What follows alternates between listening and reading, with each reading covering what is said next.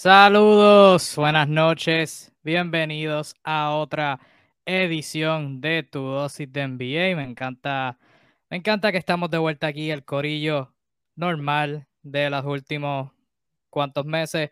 Yo, Kevin Reyes, José Suru de Kingpin is back. Luego de una ausencia eh, de una semana, venimos aquí como de costumbre a traerles el mejor contenido en español de NBA en todas las malditas redes. Al Suru, brother, ¿Cómo te encuentras? Excelente, excelente. Bueno, eh, estuve fuera, no por protocolos, ah, estuve fuera. Gracias. De todas maneras, no tenemos el presupuesto para contratar a alguien por 10 días, pero bueno, que ahí está flote el programa, así que esta semana venimos con todo, porque así como vuelvo yo, también vuelve alguien muy famoso por allí. Esa gente que ve la geometría diferente, que... Sí, eso es así, este... Me, tuve que, me tuve que jugar los 48 minutos yo solo la semana pasada, pero, pero salimos, salimos, eh, salimos ah. airosos y gracias a la gente que sintonizó la semana pasada y a las que tenemos aquí en vivo, muchas gracias por su sintonía. Saluditos a Luis Picorelli que está por ahí y a todos los que están sintonizando. Eh, nos pueden dejar saber de dónde están viendo, les damos el saludito, si no se quedan con en general. Y como de costumbre, como dice en el comentario, cualquier tema, lo que sea que esté pasando en la NBA, que quieran hablar, lo pueden dejar en los comentarios y a medida que vayamos hablando, pues tocamos eh, en ese particular. Pero sin más preámbulo, tenemos varias cositas interesantes. Tenemos dos regresos. Eso realmente tenemos tres temas. Uno es como noticia media viejita, la toqué un poquito la semana pasada, pero vamos a ir un poquito más a fondo en ella. Y después dos regresos de dos jugadores calibre All-Star. Eh, uno es una historia bastante positiva y la otra pues existe. Así que vamos para encima, pero vamos a empezar con lo que es un poquito de noticia eh, vieja, que es el, traspaso eh, en donde Ray John Rondo pasa a los Cleveland Cavaliers. Como dije, lo hablé un poquito la semana pasada, hablando de Ricky Rubio, que, que habría sufrido su desgarre y el rumor era de que Rondo iba a pasar a Cleveland. El movimiento se hizo oficial el viernes y después durante los, últimos días se, se, formuló en un traspaso de tres bandas en donde eh, Rondo pasó a Cleveland, Denzel Valentine, derechos a dos jugadores que nunca pisarán una cancha de NBA y dinero pasó a los Knicks y los derechos a un jugador que de nuevo probablemente tampoco pisará una cancha de NBA pasó a los Lakers.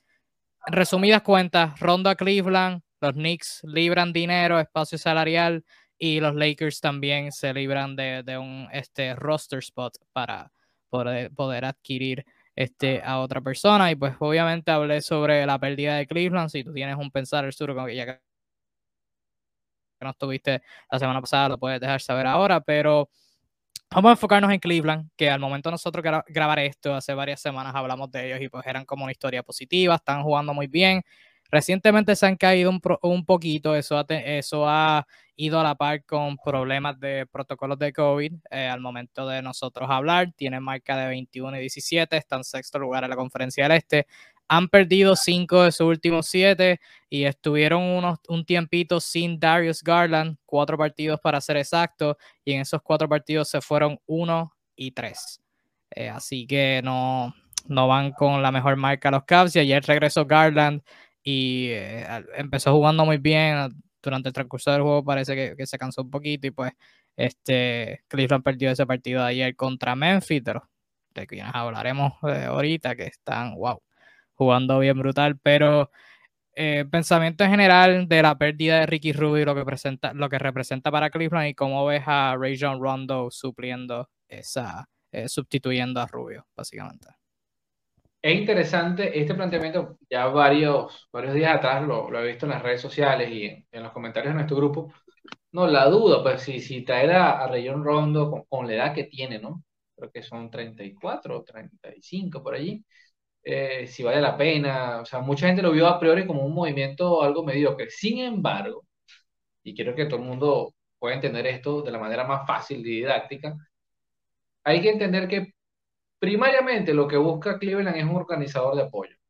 Alguien que le permita por lo menos organizar posesiones y descansar algunos minutos de, descanso a Darius Garland.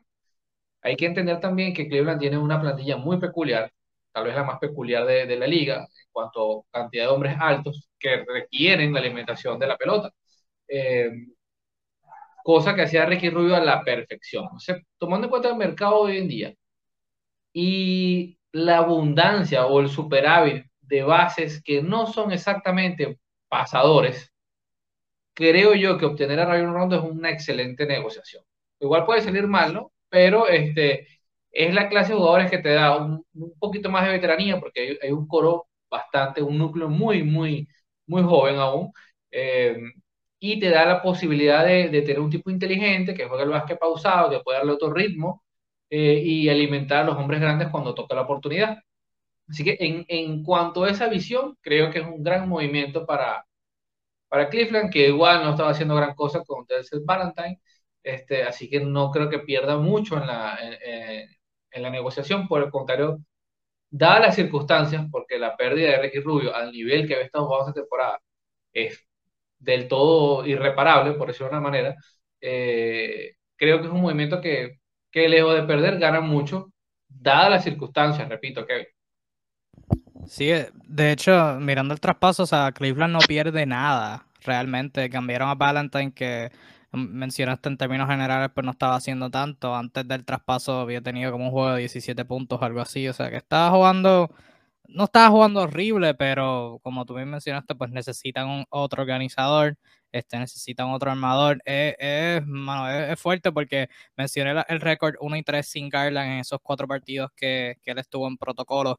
Y ayer viendo el juego contra Memphis sin Darius Garland, Cleveland no puede hacer nada. O sea, no, no pueden generar ofensiva consistentemente, no, no penetran, o sea, es como cinco pasos en el perímetro, nadie haciendo nada, y es como una diferencia increíble de Garland en la cancha, y tú ves involucrando a Jared Allen, tienes a Larry Markkinen afuera, eh, y entonces Brandon Goodwin, que jugó un par de minutos ayer, se vio bien al lado de Garland, pero eh, manejando la ofensiva solo, pues no es lo mejor. Y a Kevin Pangos, que le dieron oportunidades eh, en el juego inicial con Garland fuera y pues tampoco no las aprovechó tanto.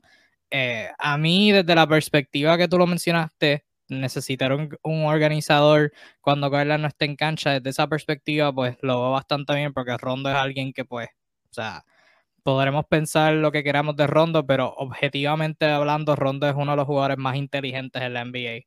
Y el IQ que tiene para ver jugadas, quizás aguanta el balón demasiado, a mi gusto, pero ahora si, si van a tener un cuadro sin Carla, pues van a necesitar a alguien que pues que maneje el balón hasta conseguir el mejor tiro. Entonces tienes a Kevin Love que subió un post sobre él eh, hace unas horas y está, que está jugando fenomenal en sus últimos cinco o seis partidos, si mal no recuerdo. Y pues tenerlo a él, tiene, lo tienes a él de tirador, este, tienes a Van Mobley que juega con, esa segunda unidad, Larry Markkanen, este Dean Wade que está jugando muy bien. Eh, tienes varias opciones. A mí lo que me preocupa es el fit con él, él siendo Rondo y Garland en la cancha al mismo tiempo. Eso es lo que a mí me preocupa porque Rondo, como dije, alguien que necesita el balón en sus manos, sin el balón, especialmente a esta etapa, pues no va a ser lo más productivo. Y entonces, lo que diferenciaba a Rubio, como tú lo bien mencionaste, que es una pérdida que no van a poder completamente reemplazar. Eh, lo que diferenciaba a Rubio, hizo un video sobre esto, by the way, tenemos un canal de YouTube, así que vayan a suscribirse, envíe discussions, el link está por el comentario, en el comentario que está pinned. Eh, lo que lo que estaba haciendo Rubio súper valioso a Cleveland esta temporada era su anotación. Sí, las asistencias, la defensa, pero su agresividad y la habilidad que estaba metiendo eh, tiros. O sea, al momento de, de, lesionarse estaba empate por la mayor cantidad de promedio de puntos en toda su carrera, empatado con el año que estuvo con Utah, 13.8, si no me equivoco, que es o sea, su agresividad y la habilidad de hacer eso. Rondo no puede, Rondo no está ni, ni, ni una no, Rondo no hace ni una fracción de lo que Rubio estaba haciendo este año. Y desde hace años, no, no ahorita. Exacto, exacto, ni, ni en su prime, él, es ese jugador de calibre ofensivo, este, el tiro de afuera, salvo la burbuja, o sea, no es como que lo, lo más consistente. So, desde esa perspectiva me preocupa, pero como mencionaste, no perdieron nada en el cambio. O sea, Denzel Valentine y pues necesitabas un armador, so no pierdes nada. Pero me gustaría ver el fit y Rondo no ha jugado con el equipo, así que todavía esto es especulación. Pero me va a ser interesante ver este, cuál sería el fit entre Rondo y Garland en la cancha al mismo tiempo. Bueno, sobre eso, eh, bueno, antes que nada quiero, quiero saludar a Pablo Mallorquín que nos escribe. Pablo ha sido de los, de los recientes fieles adeptos a todos NBA. Gracias, Pablo, por seguirnos. Em, referente a eso, hoy, bueno, horas antes, Rayon Rondo dio unas declaraciones diciendo que, que al momento de recibir la noticia, eh, lo primero que le alegró es precisamente compartir cancha con Darius Garland.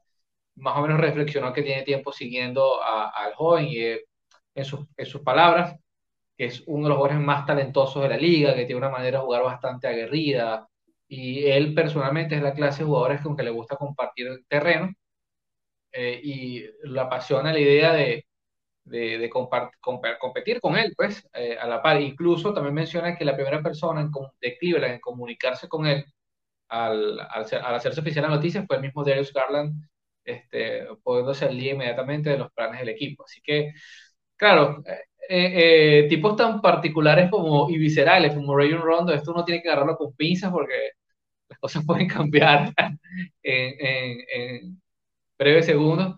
Pero bueno, vamos a, vamos a, a pensar que, que, en esta etapa de la carrera de Rayon Rondo, cuando es todo un veterano, es más un mentor que otra cosa, es una gran oportunidad para él. Primero porque va a haber obligatoriamente minutos. Una oportunidad que, que los Lakers, con, eh, estaba difícil, que los Clippers el año pasado les fue bastante, diría yo que el, una de sus peores participaciones en, en los torneos de los últimos años. Así que creo que es una oportunidad de él bastante buena, eh, dada las la particulares condiciones en las que se encuentra eh, confeccionada la plantilla de, de, Ohio. Sí, hay que ver qué pasa porque, de hecho, irónicamente, tú tienes la jersey ahí bien bella, de añadir, eh, de Trey Young. Rondo firmó con Atlanta el año pasado y la idea era ser el suplente de Trey Young, o sea, en, en teoría se veía bien perfecto y en práctica fue fue horrible. Horrible, Y después con los Clippers mejoró un poquito, pero pues tampoco fue lo mejor. Así que vamos a ver qué pasa. Rápidamente, ¿crees que a Denzel Valentine le quede, le quede jugo en la NBA? ¿O crees que ya.? Wow. Honestamente, yo creo que no.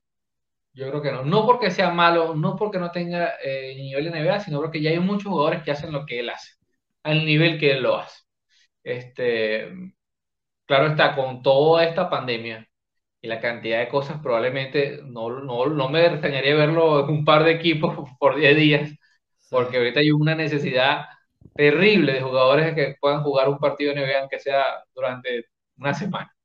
Así que quizás lo veamos con un par de uniformes en la medida que la pandemia se termine de ir o, se termine de instaurar, ya no sé qué pensar.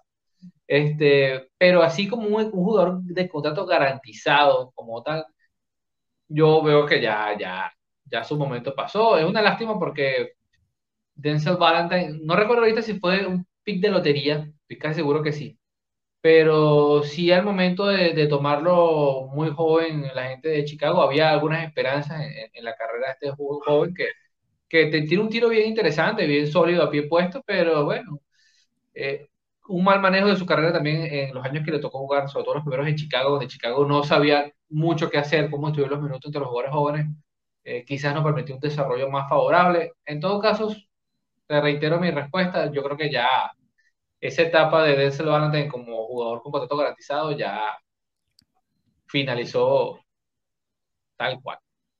A mí, de hecho, me sorprendió cuando los Knicks lo dejaron ir. A mí primero me sorprendió porque, ok, él primero fue Rondo por Valentine, ese fue el cambio original. Después, o sea, con Valentine pasando a los Lakers. Y, oh, los Lakers le podrían hacer falta un alero, no estaría mal.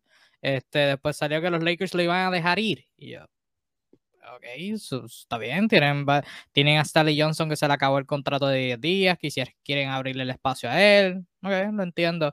Después salió que era un repaso de tres bandas, con Valentine pasando a Nueva York. Y aún Nueva York no tiene muchos aleros, especialmente algunos de, de corte defensivo. O sea, podría ser útil. Y ahora es que Nueva York también lo está dejando ir. Así que eh, pobrecito de ese Valentine para este, contestarte si fue pick de lotería, último pick de lotería, el pick número 14.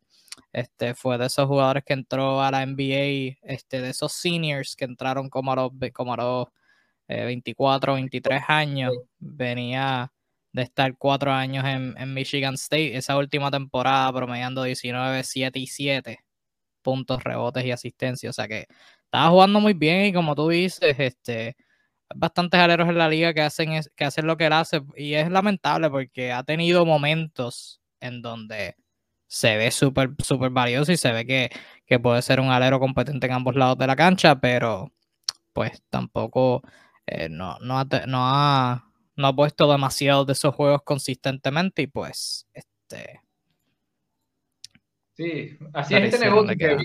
así es este negocio. O tienes que, que, sobresalir o otro se va a llevar el puesto. Tan sencillo como eso. Así que bueno, una lástima por él. Así que no, no pudo obtener esa, esa oportunidad y en Nueva York no, no iba a tener break en consistencia porque eh, Tom Thibodeau le iba, a, le la iba a cortar, le iba a cortar inmediatamente al primer error que hiciera precisamente los Knicks, que, creo que es uno de los equipos más inconsistentes jugador a jugador que ha habido esta temporada. Es increíble. Te pones a repasar a los Knicks y todos los jugadores han tenido una curva de rendimiento que es un, un carrusel. Cuando digo todos, me refiero a todos. Los cinco titulares, ninguno ha estado medianamente estable la temporada. Tú ves un partido de, de RJ. Ayer RJ Barrett estaba en modo Jordan, metió sus primeros ocho tiros. Pero entonces capaz lo ves mañana y eh, falla los primeros 100. Y así todos los días es diferente, increíble. Sí, su rol también es bien consistente. Hablando de YouTube, tengo que hacer un video, voy a hacer un video ya mismito de, de, de RJ Barrett, pero anyways, eh, promoción, promoción, promociono eso al, eso al final. Este, sí, Hablando de regreso, primer regreso, este es el más reciente porque va a pasar hoy, de hecho, en una hora aproximadamente a las ocho y media eh, hay un partido con Brooklyn visitando a los Pacers, a los Indiana Pacers, y en ese mismo Kyrie Irving estará debutando, jugará su primer partido con los Brooklyn Nets en toda la temporada. Como sabemos, Brooklyn eh, tenía la oportunidad de usarlo part-time. Eh, Kyrie no puede jugar los juegos como local debido al, al, mandato que es la ciudad de Nueva York de mandato federal en donde no puede, o estatal debo decir, en donde no, eh, no puede estar en un, en un, espacio cerrado de más de 100 personas si no está vacunado. El equipo decidió usarlo part-time, eh, el equipo decidió sentarlo por completo, no querer tenerlo part-time. Eh, luego Brooklyn tuvo su situación con como ocho jugadores en protocolos de COVID. Decidieron llamarlo para que jugara part-time.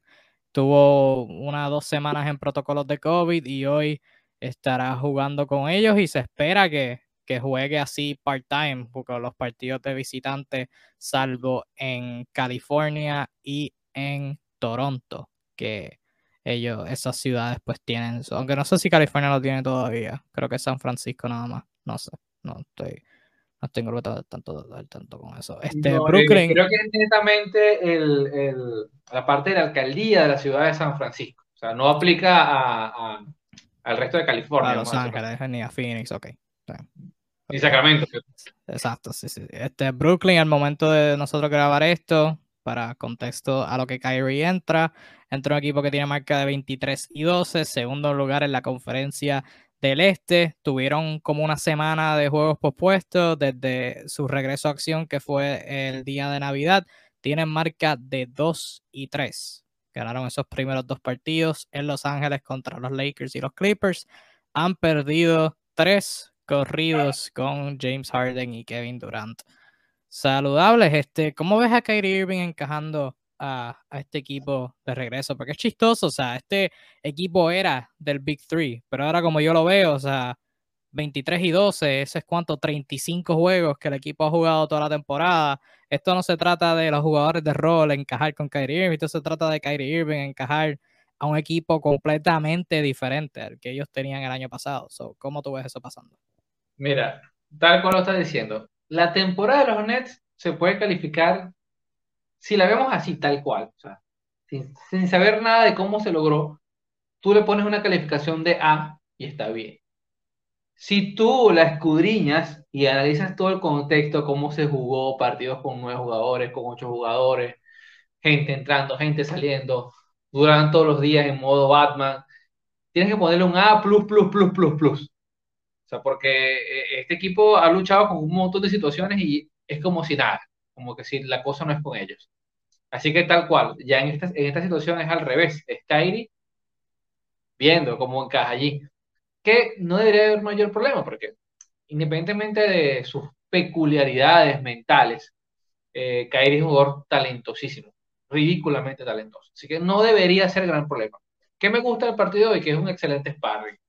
Eh, tiene a Indiana, que no es el rival más fuerte ahorita precisamente en el este, y que es Indiana con un grave problema también por el tema del, del COVID, con su, su, sus jugadores perimetrales. De hecho, lo más probable es que hoy salgan con eh, Dwayne Washington, que le ha tocado ser de, de point guard titular los últimos partidos, y eh, eh, Kyle Sykes, que ha sido el otro jugador también. Otro G-League que le ha tocado ser titular. Así que, a priori, yo he visto ya un, par de partidos de los Pacers y son jugadores que tienen un buen tiro perimetral, están ganándose los minutos, pero defensivamente dejan muchísimo que desear, muchísimo que desear, en especial Washington.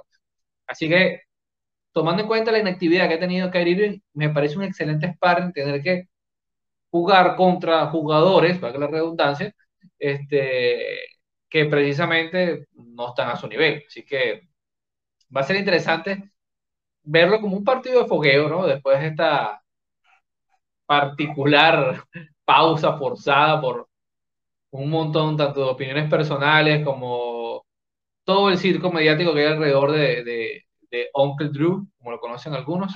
Así que nada, debería estar todo servido para que en, en, una o dos semanas, con los partidos que corresponde jugar, no sé bien el calendario, Kevin, pero debería estar listo ya para, para dentro de pronto estar al nivel máximo de su, de su potencial. Va a ser bien interesante cómo Brooklyn busca situar a Kyrie Irving de vuelta a todo esto, porque de nuevo es un equipo completamente distinto que tuvieron el año pasado. Uno. Y dos, es un equipo que, o sea, Kyrie Irving va a estar part-time. Irving no va a tener ahora los próximos, como tú dijiste ahora, no va a tener todos estos juegos corridos para acoplarse. Para contexto, ellos juegan hoy en Indiana, luego tienen dos partidos locales contra Milwaukee y contra San Antonio, que o sea que Caribe no va a poder jugar. Eh, luego juegan en Portland, en Chicago, otros dos más como locales y luego cuatro corridos como visitantes, después dos como locales, después cinco como visitantes, o sea que, que es algo que va a ser bien interesante ver el, itinerario de, eh, de Kyrie Irving y los demás estelares. Vi esto por ahí por Twitter, este, de un podcast que estaba escuchando y va a ser interesante si Brooklyn decide algunos de esos partidos visitantes sentar a uno de James Harden o Kevin Durant para darle a Kyrie Irving más oportunidades y que se pueda meter eh, más al plan de juego. Eh, mi preocupación no es, o sea, no, no, deben haber preocupaciones con el fit del Big Three entre Kyrie Irving, James Harden y Kevin Durant. Ya eso lo vimos el año pasado cómo funciona la cancha, lo vimos, funciona. O sea, los tres son armas potentes ofensivas que los tres pueden jugar sin el balón, pueden tomarse turnos y funciona. Ahora en el clutch, cómo cerrar juegos, pues eso es un poquito de, de, eh, de dudas de cómo lo van a hacer, pero durante el transcurso del partido, los primeros tres parciales, funciona, funciona. Mi duda es sobre los demás jugadores de rol, eh, las alineaciones cómo se ve eso. Eh, regresamos a sexto hombre, Patty, que ese era el rol que se esperaba eh, de Patty Mills. Los primeros 14 juegos de la temporada los jugó como suplente. Promedió como 10 puntos por. Promedió exactamente 10 puntos por juego. No, no sé por qué digo cómo, si lo estoy mirando en la cara. 10 puntos, 41% del campo, 48% en triple. Desde ese entonces, Patty Mills ha estado en el juego regular desde el 14 de noviembre. Y desde ese entonces ha estado promediando 16 puntos en 45% del campo, 40% en triples. Traducción, Patty Mills jugó muchísimo mejor como titular. So, va a ser interesante ver cómo eh, funciona de reserva, que ese era el rol cuando firmó, esa era la proyección que se hacía. O sea, tienes el cuadro de los cinco, de los cinco, los, los cuatro eh, mega tiradores con el Big Three Joe Harris y luego tienes a Patty Mills de sexto hombre. Eh, es bien interesante tener a Patty en ese rol de vuelta, el, el, tipo de combinaciones que pueden tener, o sea, con Kyrie Irving, Patty Mills, este James Harden, Kevin Durant y todos los hombres grandes que tienen, Bruce Brown, DeAndre Bembry, que ha jugado muy bien en los últimos partidos, teniendo más minutos con, con jugadores fuera por, por COVID. Este, Joe Harris sigue fuera, so eso es una gran preocupación. Salió un update hace unos cuantos días que todavía se va a perder unas cuantas semanas más. Así que eso preocupa porque van a necesitar a Joe Harris. Es el mejor tirador puro que tienen en el equipo. Este, o sea, tirador en términos de, de no hacer más nada. Eh, pero me va a ser bien interesante cómo Steve Nash averigua esta alineación, porque es un buen problema para tener, tener demasiados jugadores buenos. Sí, es un buen problema para tener. Si vas a tener un problema, el más que quieres tener es ese. Em, pero va a ser interesante ver eh, qué tipo de mezcla de alineaciones este, pueden eh, hacer ahora con, con Kyrie Irving, con esas tres opciones ofensivas, este, ver si eso los puede ayudar. Obviamente la defensa, como mejora, porque Patty Mills es un buen defensor, Kyrie Irving no es un buen defensor. Eh, quiero ver cómo, cómo, quiero ver cómo funciona eso, especialmente considerando que Kyrie Irving no ha jugado un partido en un año, en un año completo, unos cuantos meses. O sea que cómo, cómo se va a ver y de nuevo, no, como tú bien dijiste, o sea, Indiana no es un buen equipo, especialmente ahora con, con todos los protocolos de COVID. So, la preocupación es realmente, oh, ganarán este partido, cómo se van a ver, porque sabemos que Brooklyn va a estar en la postemporada. Pase lo que pase, Brooklyn va a estar en la, en la postemporada. La, la preocupación mía es cómo se desarrolla Kyrie Irving con este equipo que estaba consiguiendo una identidad y pues ahora en los juegos como visitantes tienen que empezar desde cero. Eso esa es realmente mi preocupación y va a ser interesante cómo eso sí, van a tener que tener una especie de doble personalidad porque este, efectivamente van a tener que jugar bajo una manera en un ámbito y en el otro diferente. Pues. Así que sí, ese creo que va a ser la gran tarea de, del coach Steve Nash, que de momento ha demostrado que está bastante capacitado para el cargo.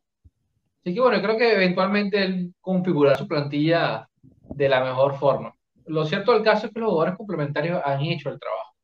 Han hecho el trabajo, tú bien lo mencionaste, tipos como de Andre Bramby o, el mismo este, eh, Bruce eh, Brown, eh, te permite hacer un montón de variables, los jugadores que te juegan a 3, a la 4, hasta la 12 se la pides, y lo hacen de forma eficiente, pues pueden defender, lo cual también es importante. así que, si te soy sincero, como siempre mi gran duda con Brooklyn va a ser el tema de los hombres altos, donde aún se quedan cortos, pues, por lo que tienen en plantilla y, por lo que se pueden conseguir más adelante, sobre todo en matchups en, en, los playoffs. Allí es donde creo que realmente está, debería estar la gran preocupación tanto de la fanática, de Brooklyn como el equipo en sí mismo. Porque esa lista de, de Claxton, Griffin y, y la Marcus Aldridge no es precisamente una lista que te garantiza como que, bueno, ya, hay muchas dudas todavía ahí, como bueno, el buen rendimiento que ha tenido la Marcos, que, se le agradece, pero Blake, una de cal, una de arena, y, y bueno, ojo, Blake una vez que volvió a la rotación, lo hizo mucho mejor, pero aún así tiene sus momentos que, el físico parece no darle. Y Clarkson también ha mejorado, pero un equipo que se planta como contender siempre se le exige más. Así que bueno, estamos a, nada ya de, de posibles movimientos de cara al trade deadline. Así que no les extrañe, no les extraña que, que se vengan cositas, como dicen por ahí. Sí, les hace falta un hombre grande defensor. Un, no, un hombre grande, alguien grande defensor realmente. Porque... Un rim protector. Exacto, alguien que pueda ser por lo menos físico en el poste, diría yo, como para no tener, para no subir tanto la expectativa, porque uno de esos tres juegos que perdieron fue contra Filadelfia. Joel Embiid tuvo un party contra ellos. El año pasado perdieron la postemporada contra Brooklyn. Giannis, Brook López, Bobby Portis hicieron lo que querían. Este es un equipo como Chicago, Nikola Vucevic, que está jugando bestial recientemente. O sea, que Miami, Bama de Bayo. Bama de Bayo tuvo sus dos mejores partidos de, de la temporada pasada contra Brooklyn. Y el equipo es más o menos el mismo. O sea que, acuerdo contigo, les hace falta ese, ese hombre grande Este, pero esperemos a ver eh, qué pasa, como tú dijiste, nos acercamos al trade deadline. Este, hablando de ajustes, ya con esto cerramos los temas como tal. Por fin Clay Thompson va a volver. Eh, a menos que no ocurra ninguna complicación, se espera que Clay Thompson regrese a la alineación. Según los más recientes reportes, se espera que ese regreso venga este domingo contra los Cleveland Cavaliers, lo que sería su primer juego desde junio del 2019, sexto partido de la serie final Warriors contra Raptors. Eh, a diferencia de Kyrie Irving, que su regreso era como un poquito bien confuso y obviamente pues problemas que él mismo ha creado. Eh, este regreso es una buena noticia y todo fanático de baloncesto eh, debe estar bien emocionado. podrán odiar a Golden State, qué sé yo. Craig Thompson, de, de, todo, de, ese, de, de esos equipos con éxito en Golden State, Clay Thompson es el menos que tiene razones para uno, para uno odiar. Eh, realmente parece, parece una persona bien cool y un jugador súper bueno. Regresa a unos Warriors que están jugando fenomenal en baloncesto. 29 y 7, mejor récord en toda la NBA. Han ganado 8 de sus últimos 10 partidos. Eh, están clicking on all cylinders, como dice en inglés, consiguiendo su última forma y ahora eh, ya mismo obtendrán de regreso a quien, si está saludable, es fácilmente el segundo mejor tirador en todo el planeta y el primero también lo tienen. Así que se ponen aún más peligrosos. ¿Cómo ves a Clay Thompson encajando en la ecuación eh, existente que tienen los Warriors? Wow, bueno, eh, según comentarios de, los, mismos jugadores de la plantilla, dice que está en una excelente forma. Eh, por ahí el mismo Jordan Poole eh, mencionaba que, que estaban jugando en una práctica y, y Clay se lo comió. Dice, es increíble, tiene dos años sin jugar y me está masacrando. Dice, a mí me da vergüenza decir, o sea, yo, yo estoy en plena forma, en actividad y no puedo parar a este tipo, o sea, ¿qué le pasa? Este, comentarios que llaman mucho la atención y, fomentan esa esperanza que todo el mundo quiere verlo jugar nuevamente. Eh, a priori luce excelente porque es algo, es un arma nueva, un arma nueva que no la has usado y sabes que está allí. Eh, si bien, tomando en cuenta las dos graves, gravísimas lesiones que tuvo Clay Thompson, probablemente le quiten cierta movilidad porque, bueno, a menos que sea un caso Kevin Durant 2.0, eh, lo más probable, hablamos que no es una, o sea, prácticamente son las dos lesiones más graves que les pasa a, un, a un baloncestista y le pasó a él años consecutivos, o sea, no, no es una situación agradable. Sin embargo, a nivel ofensivo, la gran habilidad, la mayor habilidad que tiene Clay Thompson no requiere correr la cancha como tal. Así que es, por lo menos por ahí, por ese lado, no debería ser mayor preocupación para, para los fanáticos de, de Clay Thompson. Este, en donde pudiese haber una diferencia en el Clay que veamos a ver ah, luego de dos años, sería en la defensa, que hay que decirlo, Clay Thompson probablemente era uno de los mejores defensores perimetrales y cuidado, si no el mejor, que viene al momento de pasar esto. Eh, así que eso sería lo que me gustaría ver, ¿no? Cómo está su velocidad lateral, eh, qué tanto se ha visto afectado. Pero eh, más allá de eso, es una gran noticia por donde se le mire. ¿Qué ajuste debería hacer Steve Kerr? Lo más probable es que Jordan Poole vaya a ser el sexto hombre del equipo entre Clay Thompson eh, en la titular. Eh, esto afectaría en cuestión de números quizás más a Andrew Wiggins, porque veríamos a Poole en, entrando más con los jugadores de banquillo y fabricando sus puntos, que ha demostrado que tiene una habilidad innata para fabricarse su, su propio tiro. Eh, y quizás Wiggins, que ha demostrado unos grandes avances, yo que he sido un gran detractor del pecho frío Wiggins, por lo menos debo decir que a nivel defensivo ha hecho una mejora notable.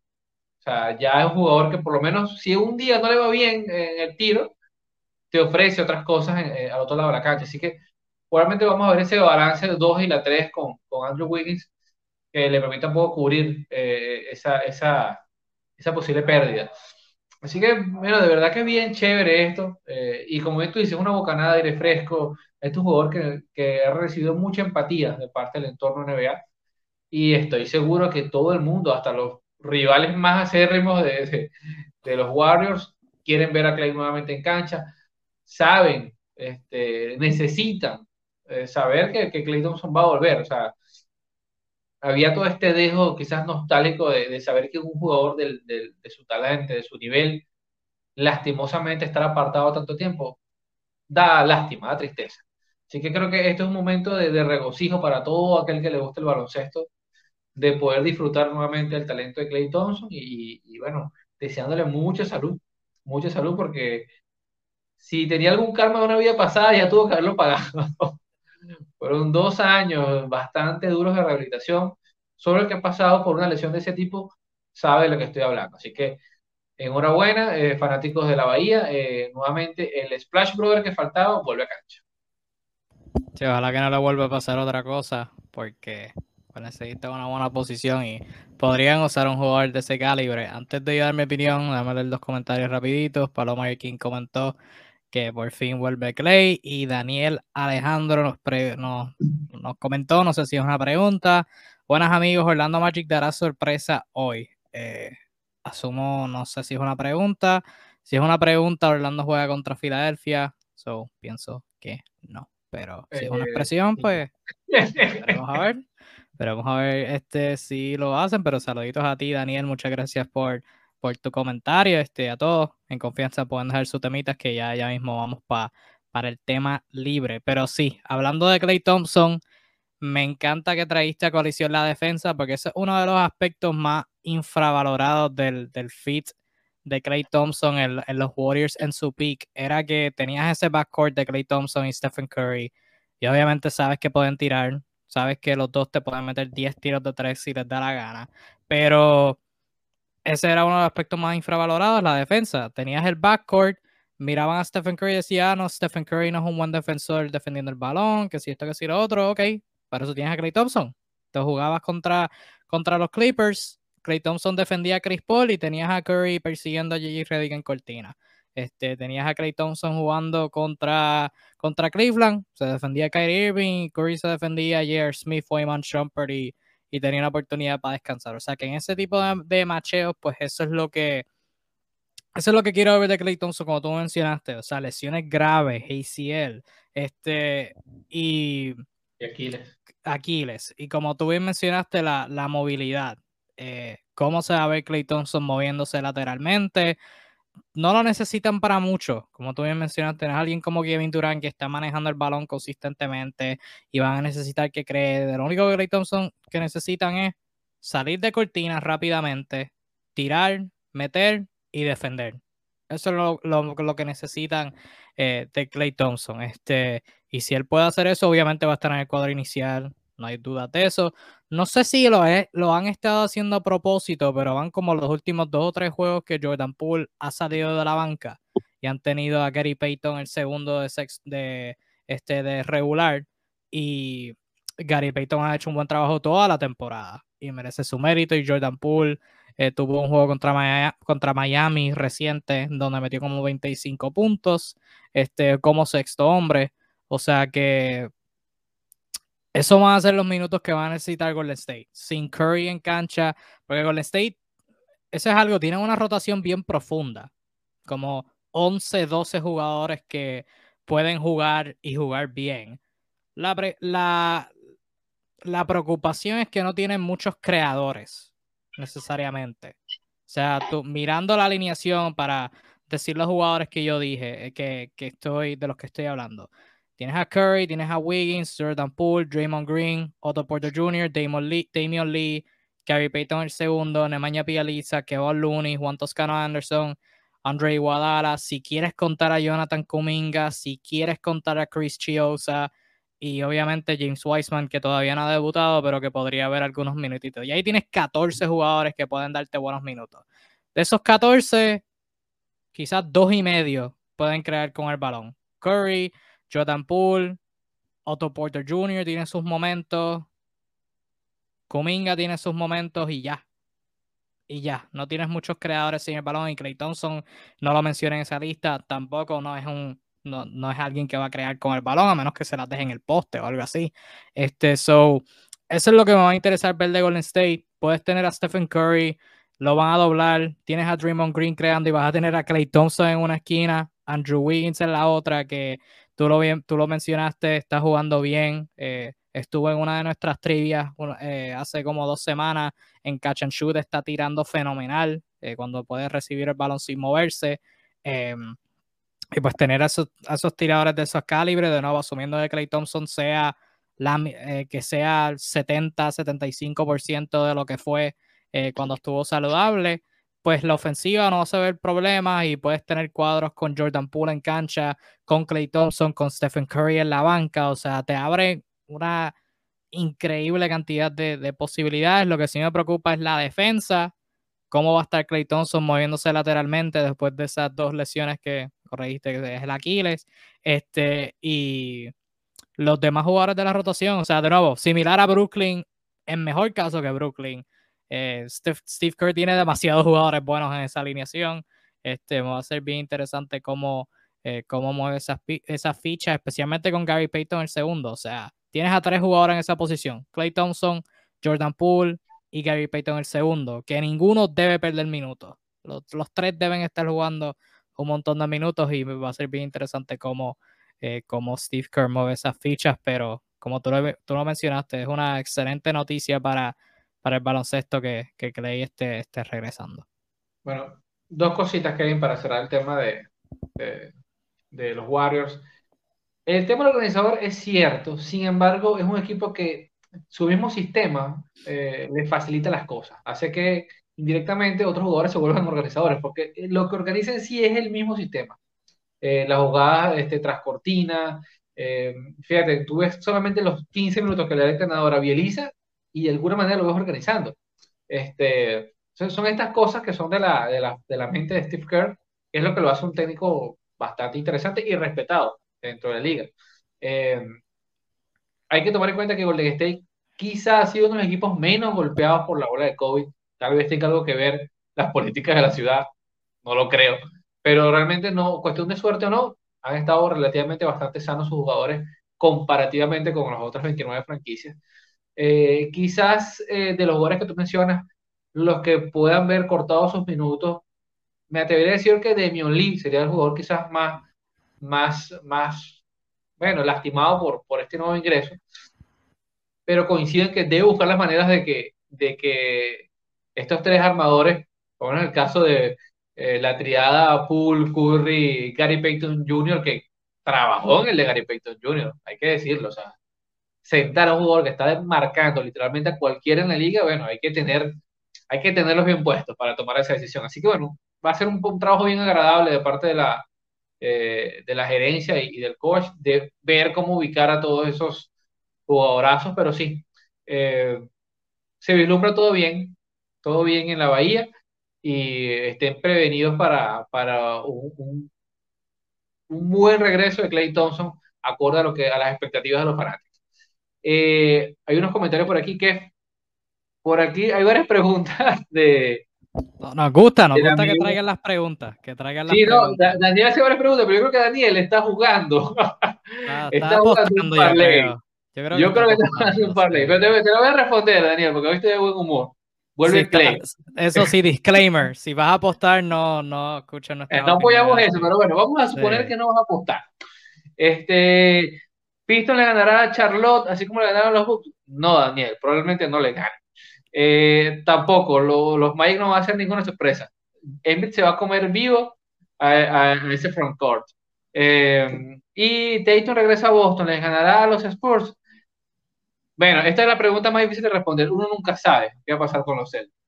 O sea, te puedo decir que sí y hay 50% que tenga razón y te puedo decir que no y hay 50% que tenga razón pudiese no ver la respuesta y contestar que 50% de probabilidad y también va a tener la mayor probabilidad de acertar. Así que lanza una moneda con, los Celtics. Por aquí Douglas nos saluda, hermano. Douglas, otro, otro acérrimo seguidor, y nos pregunta, aprovechando el tema de Golden State, ¿cuál sería el cuadro de cierre de Golden State Warriors cuando estén todos disponibles? Me encanta esa pregunta. Me encanta la pregunta, Douglas. Eh, te digo, yo sería eh, partidario de que Weisman no estaría en ese cuadro. Obligado, el, cuadro, tiene que ser Green en la 5. Obligado, Green a estar El cuadro matador. Ese es el cuadro matador. ¿Quién para cuatro? ¿Qué? Bueno, yo me iría, yo vi la pregunta ahorita y, la estaba pensando. Yo, obviamente, Green en la 5, Curry, asumiendo que no esté jugando horrible. Oh, by the way, esto también depende mucho de, cómo estén jugando, eh, porque fuera de como tres jugadores, va a depender todo de cómo estén jugando. O sea, si tienes un juego donde este Gary Payton, el segundo, está jugando brutal, tienes que ponerlo en el cuadro. Vas a ver de un juego donde, qué sé yo, este. O sea, cualquiera, va a depender mucho de cómo estén jugando, pero un cuadro genérico, este. Green en la 5, eh, Wiggins de Power Forward, Clay Thompson en la 3, Jordan Poole y Stephen Curry en el backcourt. Yo creo que ese sería como los cinco mejores realmente. Pero que sí, es probable, A, a Joseph, mi pana, que comenta que Wiggins es Michael Jordan, así que obligado lo van a tener de power forward. Pero sí se quería como mi cuadro genérico. Sé que decía Wiggins es Mary Jane, a lo mejor pensé que era algo de Spider. Oh, también, también. También puede ser. La película Spider-Man salió. Este, hubo una. Oh, sí, pero comenta tu cuadro antes de, antes de leer otra pregunta. No, no, estoy de acuerdo, aunque creo que dependiendo. Yo sé que el cuadro de cierre. Y yo creo que la pregunta de, de Douglas va por porque todo el mundo recuerda ese, ese Dead eh, Squad que tenía, que, en donde entraba Iguodala en los años de, de los campeonatos de Golden State pero creo que esta vez se varía más por matchup que un cuadro definido. Este es el cuadro en el muerto. Yo creo que esta vez va, más por matchup. Eh, así que creo que genéricamente sí, me iría por el cuadro tuyo. Aunque veo en ciertas circunstancias que incluso, incluso dependiendo del equipo que te toque, pudiese te dejar a Kevin Looney y tener que jugar con Draymond en la 4.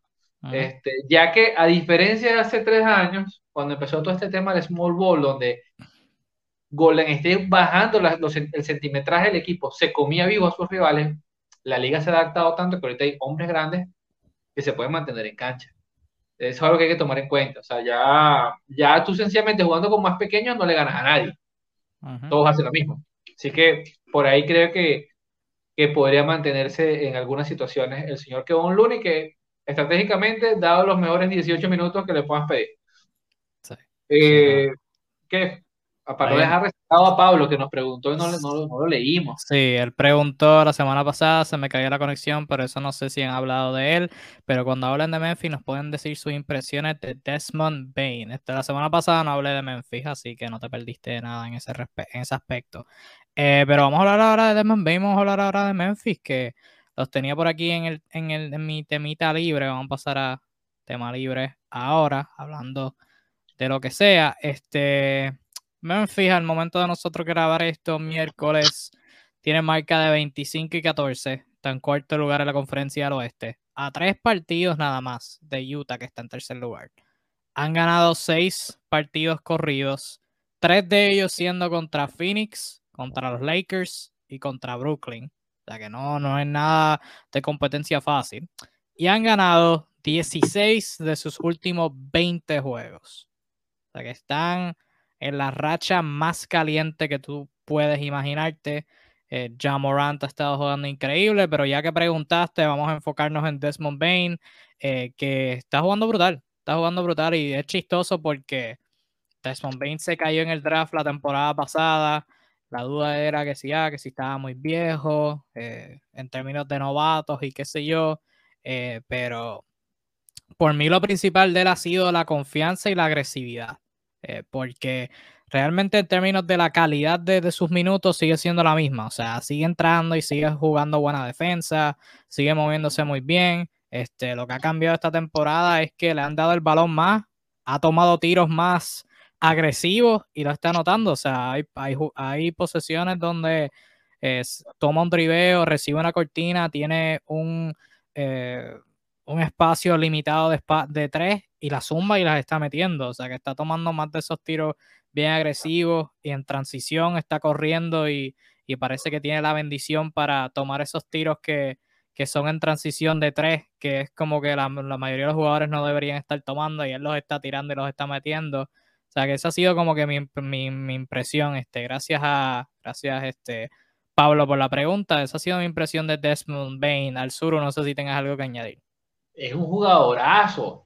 lo venimos diciendo el año pasado. El, año pasado, Memphis se la comió con dos picks tardíos, por decirlo de alguna manera, pero que salieron buenísimos, que fueron Desmond, Bain y Xavier Tillman. Lastimosamente, Tillman, bueno, con el overbooking de jugadores, ha mermado sus minutos, eh, pero Bain, por el contrario, se ha instalado en el cuadro titular. ¿Y de qué manera?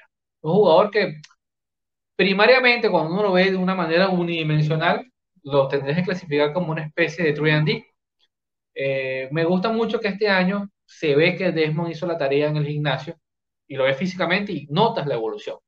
Tuvo que haber ganado unos 5 a 10 kilogramos y, y, con bastante masa muscular y lo notas en la calidad de la defensa que está ah, dando en este momento. Entonces, bravo por eso y ha aumentado los galones, la confianza que le ha dado Taylor Jenkins. Está tomando tiros en transición, como tú dices, está tomando los tiros en el cachanchute, está tomando todos los tiros, o sea, tiene la luz verde. Lo está haciendo con buenos porcentajes y no se engañen. Triandí porque le toca jugar ahí, pero es un jugador que tiene la capacidad, si se llegase a, pedir el caso, para darte más. Este, así que mosca, mosca, porque es un jugador que se le ve la ambición, se le ve las ganas de de hacer el equipo, así que yo asumo que lo veremos un buen tiempo, si con el uniforme de Memphis, pero en la NBA a un gran nivel. Eh, me genera una impresión similar, ¿no? Y, yo diría que, que Sadik Bay de Detroit es como una especie de Desmond Bay más, más sencillo. O sea, esa clase de jugadores que se parecen triandí, pero si tú le dices que vaya a la canasta de vez en cuando, que se la juegue, lo pueden hacer, pasa que le toca cumplir un rol. Este, y hay otras personas para, para hacer la, la función de, de, estrella. Este, pero son jugadores jóvenes, jugadores interesantes, jugadores que pueden defender y que pueden lanzar con bastante criterio, pese a poder parecer desordenada su selección de tiro. Este, así que nada, Devon Bay candidatazo para el Most Improved Player. Así que hoy por hoy estaría, diría que top 2 en la contienda. Yo lo veo como uno, uno muy sólido a llevarse esa distinción. Sí, está jugando a un excelente nivel. MIP, si no es que se lo lleva a su compañero Jamorant. Que eso es como que deben, deben estar teniendo conversaciones bien interesantes. Bane subió este de la temporada pasada de 9 puntos a esta temporada 17 con eficiencias similares. Jamorant subió su eficiencia, está tirando más tiros y subió de 19 puntos a 25. ¿sabes? Que debe ser una, una, competencia interna este, bien interesante, pero sí, Memphis estaban a un punto similar a Cleveland ahorita, eh, hace unas semanas, en donde era una buena historia y ya mismito podrían pasar a, ser contendores. Yo creo que Memphis, eh, o sea, esto no es una buena historia, ya esto es consistencia. El año pasado sorprendieron en el plane, le ganaron un juego a Utah en la primera ronda siguen teniendo profundidad, este, se ven peligrosos y todavía son jóvenes, son como el tercer o segundo equipo más joven en toda la NBA y están haciendo esto. Así que están jugando brutal. Y eso, que, que gente por aquí estaban dudando desde cuando traspasaron a Jonas Balanchunas, de si iban, caer, iban a caer por el precipicio y mira el éxito que están teniendo. Así que... Imagínate si lo tuvieran. bueno, no, no sé, no sé. Este, Daniel comentó por aquí, ¿será que Kyrie Irving sacará al equipo de los Nets adelante ya que van dos rachas eh, perdidas? Este, de eso hablamos brevemente ahorita sobre Brooklyn. Llegaste tarde, Daniel. Sí, pero en resumidas cuentas, hoy eso es una victoria. Con sin Kyrie Irving, eh, Brooklyn por 20. Eh, Pablo nos comentó, gracias muchachos por la respuesta. Igual lo veo sólido en la contienda por el MIP. Sí, se ve sólido. Ok, estamos en tema libre de, bueno, si tienen más preguntas, sigan sumando por ahí por los comentarios, es lo que terminamos. Este, Arzuru, entiendo que, que, tienes algo que te quieres sacar del pecho, así que aprovecha. Sí, sí. Eh, voy a hablar, este, estamos en el tema libre, muchachos, y voy a hablar de cosas que a nadie le importa, solo a mí. Este es mi momento egoísta. Eh, como saben los que nos siguen día a día, a, mí lo del baloncesto retro me apasiona bastante. Y hoy es el natalicio eh, de, para mí, una leyenda de la NBA, una, quizá para mí la leyenda más menospreciada de la historia de la NBA, que es el señor Alex English. Para quienes no sepan, Alex English es literal el mayor anotador de la década de los 80. Es decir, desde el año 80 Al 31 de diciembre del 89, nadie anotó más puntos que el señor Alex English. Cuando digo nadie es, olvídate de Michael Jordan, olvídate de, de Isaiah Thomas, olvídate de, Larry Bird, olvídate de Adrian Denley, eh, olvídate de Magic Johnson. Karim Abdul-Jabbar no anotó más puntos que Alex English. Y tú te preguntas, ¿y por qué nadie habla de Alex English? Bueno, dos cositas. Uno, le tocó jugar en Denver. Denver, ah, Denver no es nada mediático, y menos en los 80. Denver tenía la peculiaridad que por temas de horario y cosas, sus partidos casi nunca se transmitían. Eh, y hablo de una época que, que, de por sí la transmisión no era el fuerte de la NBA, la transmisión de, televisiva, y aún así eran los que menos salían. literalmente era el equipo que menos tenía transmisión. Eh, y en otro caso, ¿no? Porque tenía un juego muy particular, nada, nada divertido de ver. Era un tipo que practicaba un, lo que llamamos lanzamiento de high release. Lo invito a que visualicen en YouTube. No van a ver un top nada llamativo, de verdad, no les prometo eso, pero van a ver un tipo con un tiro consistente que consistía en soltar la bola en el punto más alto, deslizando los dedos, y ese tiro feo entraba. Una noche sí y la otra también. Eh, en esos años Denver se transformó en el equipo más ofensivo de la liga. De hecho, el récord de más puntos en un partido lo tienen ellos aún vigente. O sea, aún, se lo voy a poner así, muchachos. Eh, todo lo que hablan esa baba, como dicen por allá, por tu tierra, de que la NBA ahorita no se defiende, que todo es punto, que el PI es muy alto, que no se, no se gasta en el reloj. Bueno, Denver lo hizo primero. El Denver de los 80 promedió un pace más alto que el de cualquier equipo ahorita.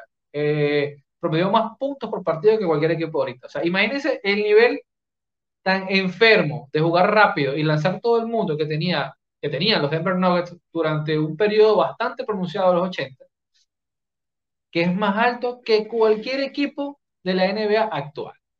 Entonces, mosca para ahí para los que repiten estupideces, porque son estupideces ignorantes, este, ustedes buscan esos daticos y les, comento que no eran el único equipo que practicaba un pace alto. Porque si revisan a, los Warriors de los finales de los 80, de los 90, se van a conseguir con números muy parecidos a los, que practican equipos hoy en día.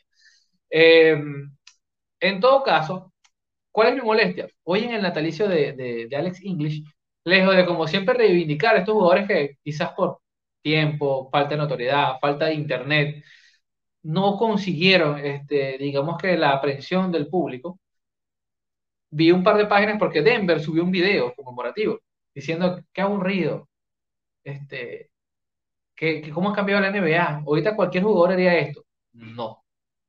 Y, ahí es donde voy con los fanáticos, es contigo. Si, eres uno de esos fanáticos que opina hacia la ligera, esto es contigo. Si tú me dices a mí que un jugador cualquiera, o sea, que, cualquiera puede hacer eso hoy en día, o sea, cualquiera puede hacer 18 mil puntos en una década. Pero al mismo tiempo tú me dices que, que LeBron James no es mejor que Magic Johnson, que son las cosas que uno lee a veces. Entonces tú eres incongruente. Porque durante toda esa década ese tipo se enfrentó a equipos como, como el él, como la Rivier. O sea, ¿cómo tú puedes decir tan fácilmente que cualquiera puede anotar? O sea, cualquiera que anota ahorita puede anotar ahorita. Quizá hay diferencias técnicas, ¿no? Lógicamente, porque el, baloncesto ha cambiado, pero hay un, eterno menosprecio con el baloncesto foráneo que yo ya dije que eh, hasta aquí. Y lo vi en muchas páginas serias que mencionaban así como que, Ay, bueno, sí, qué fácil hacer los puntos antes. O sea, sea fácil porque él lo hace ver fácil. Sea, e invito a, a que vean videos de Alex English porque es un tiro muy particular.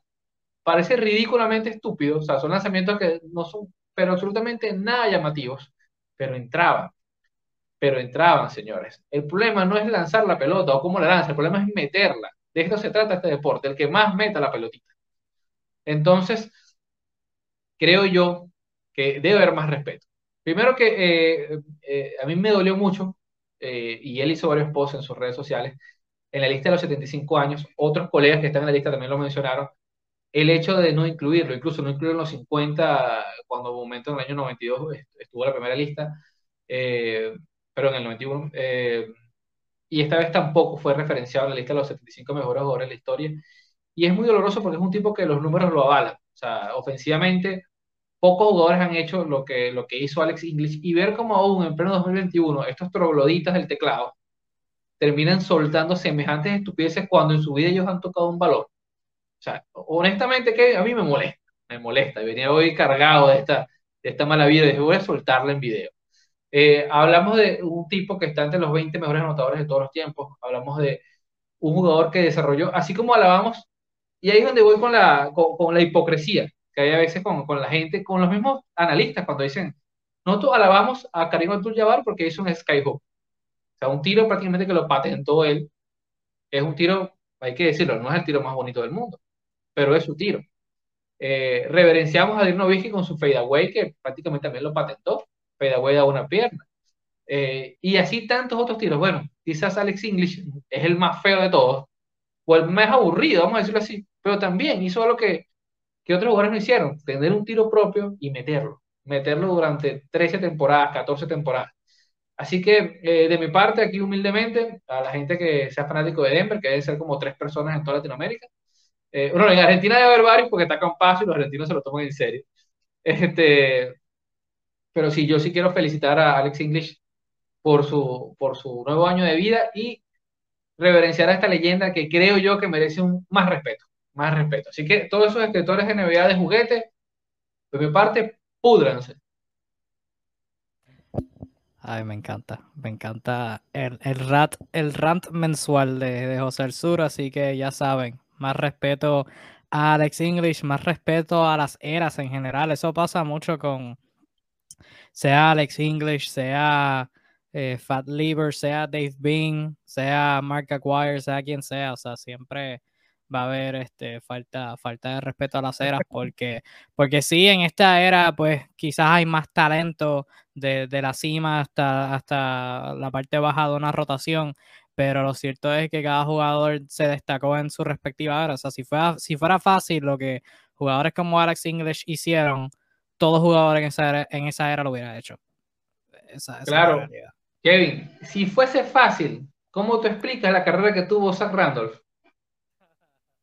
¿Cómo tú explicas los números que hizo acumulado de por vida? O sea, un gordito que parece, está más cerca de ser un híbrido de hombre con panda que de un jugador de baloncesto.